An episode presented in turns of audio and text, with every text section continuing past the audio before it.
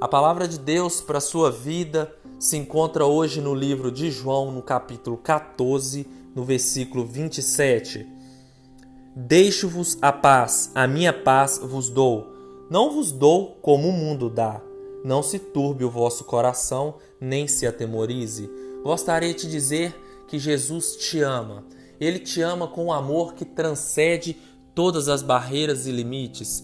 Eu não sei qual momento e qual circunstância você se encontra nessa noite.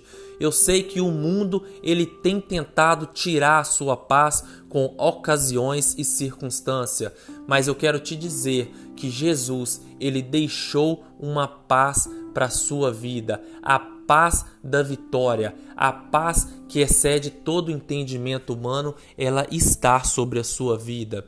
Então, nenhuma circunstância, nenhuma tribulação será o suficiente para tirar a sua paz. A paz da vitória se encontra sobre a sua vida.